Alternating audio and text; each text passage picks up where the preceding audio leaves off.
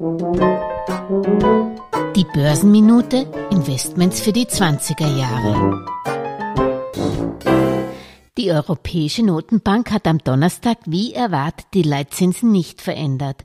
Sie hat es zugegeben auch nicht leicht. Auf der einen Seite hat sie sich einzig und alleine der Preisstabilität verschrieben, weshalb sie eigentlich die Zinsen bei einer Inflationsrate von 7,5 Prozent in der Eurozone erhöhen müsste, damit mehr gespart und weniger konsumiert wird und so die Preise stabil bleiben und auch um den Wert des Euro zu erhalten.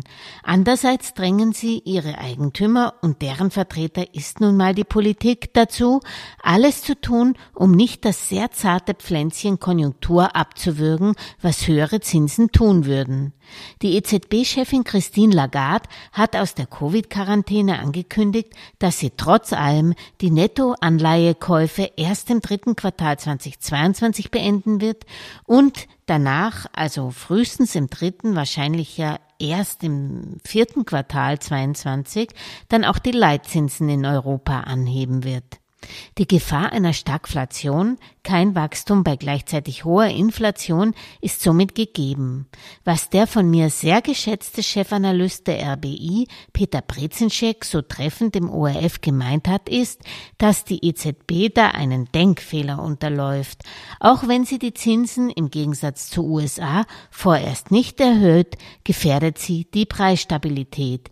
Die Europäer müssen nämlich mit einem durch die Zinsdifferenz zu USA schwächeren Euro noch mehr für das Öl bezahlen.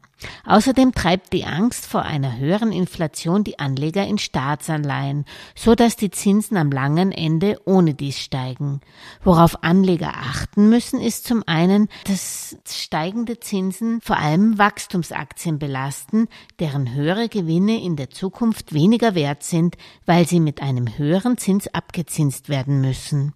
Ich würde auch mehr als bisher schauen, wie stark das Unternehmen fremdfinanziert ist und wie hoch die Investitionen Investitionsquote ist. Investitionen werden bei höheren Zinsen, sprich Finanzierungskosten, weniger rentabel.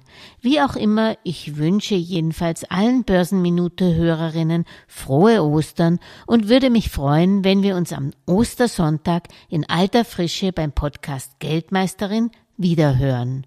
Zu Gast ist Frank Fischer, Shareholder Value Management AG CEO und CIO, der vor einem wirklich holprigen Sommer warnt.